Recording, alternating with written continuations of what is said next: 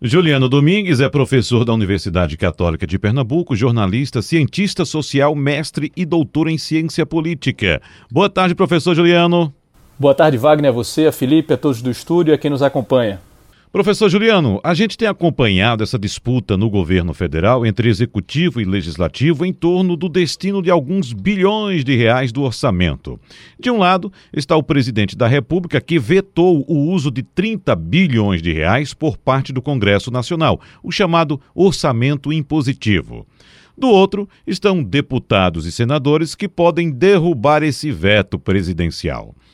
Está marcada para amanhã a votação que deve decidir sobre a derrubada ou não do veto presidencial e, consequentemente, sobre o destino desses 30 bilhões de reais do orçamento da União.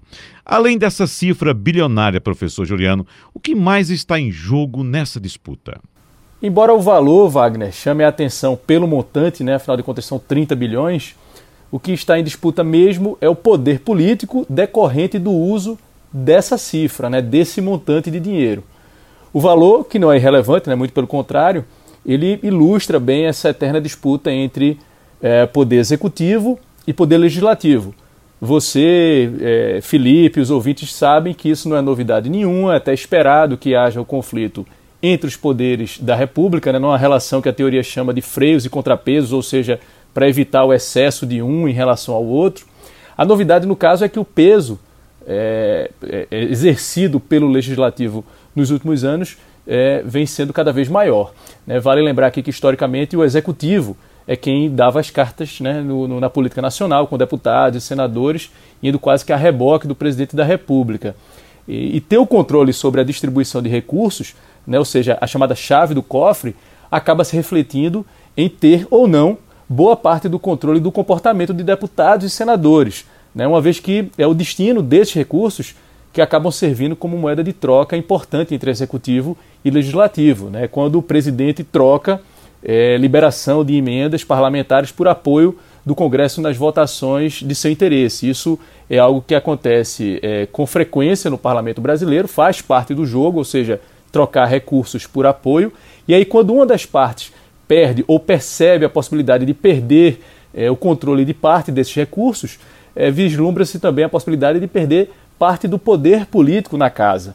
Né? E aí, nos últimos anos, o que, é que a gente tem observado? Tem se observado um protagonismo maior do legislativo na definição dos rumos do país por meio da definição das pautas. Então, o que está em disputa aí é isso: quer dizer, quem controla mais recursos tem a possibilidade de exercer um maior poder político é, nessa relação executivo-legislativa. Então, é esperado que haja esse embate, esse conflito, né? sobretudo em ano eleitoral. É, afinal de contas, o destino de 30 bilhões nas mãos de parlamentares pode fazer toda a diferença nas suas bases eleitorais. Né? E pode fazer também toda a diferença quando esse recurso fica nas mãos do executivo do presidente da República.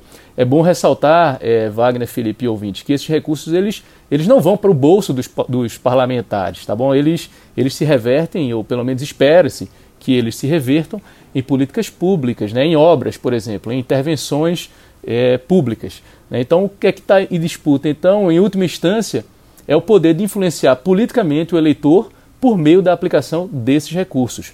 Né? O parlamento quer ter esse poder e o executivo também quer ter. Então, isso acaba se refletindo em maior ou menor autonomia dos poderes da República né, nos seus atos.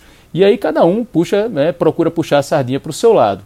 Tanto que quando era deputado, o hoje presidente Jair Bolsonaro defendia uma maior autonomia por parte do legislativo através do chamado orçamento impositivo, ou seja, quando era deputado, o presidente, o hoje presidente, ele defendia justamente que o, o Congresso ele é, é, decidisse os rumos desse recurso. Agora que ele é presidente da República, né, que está do outro lado do balcão, ele se posiciona contra. É esperado, né? Assim como em todas as demais dimensões da vida, Wagner e Felipe, assim também na política, né? Nada como um dia após o outro e uma noite no meio, e as circunstâncias acabam mudando aí o comportamento das pessoas, é o que a gente observa agora.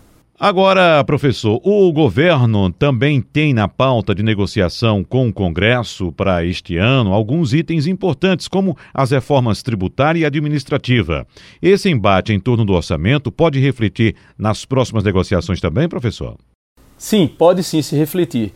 É importante que o ouvinte visualize o jogo político como a gente, né, que é pesquisador, cientista político, é, como nós, né, somos treinados a visualizar, ou seja, como um jogo mesmo, né, é, é, com várias rodadas, várias partidas, com jogadores ali em campo. E quando os jogadores sabem que é, haverá outras rodadas, eles espera-se que eles façam é, determinados cálculos políticos, né? Ou seja, é possível se fazer um cálculo que se visualize uma perda nesse momento agora, é, pensando ou esperando com a expectativa de um ganho mais à frente. Ou então o inverso, né? Se ganhar algo agora, pensando numa perda, num revés no futuro. Então é preciso que os atores os jogadores eles façam escolhas. É assim que acontece na democracia, isso faz parte do jogo da negociação. Então, a depender da forma como essa negociação envolvendo o orçamento impositivo ocorrer com o Congresso agora, o governo pode sim sofrer consequências no futuro. Não por acaso, o executivo tem se cercado de militares no primeiro escalão, como a gente já abordou aqui há duas semanas, numa clara tentativa de intimidar seus interlocutores nesse processo de negociação. Né? É aguardar para ver os desdobramentos né, dessa questão relacionada ao orçamento impositivo. É, como você bem falou, tem uma votação marcada para amanhã, e comentar aqui, Wagner, é, as consequências desse processo de negociação. Professor Juliano, muito obrigado, um abraço, boa tarde e até semana que vem. Um abraço, Wagner, a você, a Felipe a todos que nos acompanham. Até a próxima semana, agora às segundas-feiras, né? Um abraço.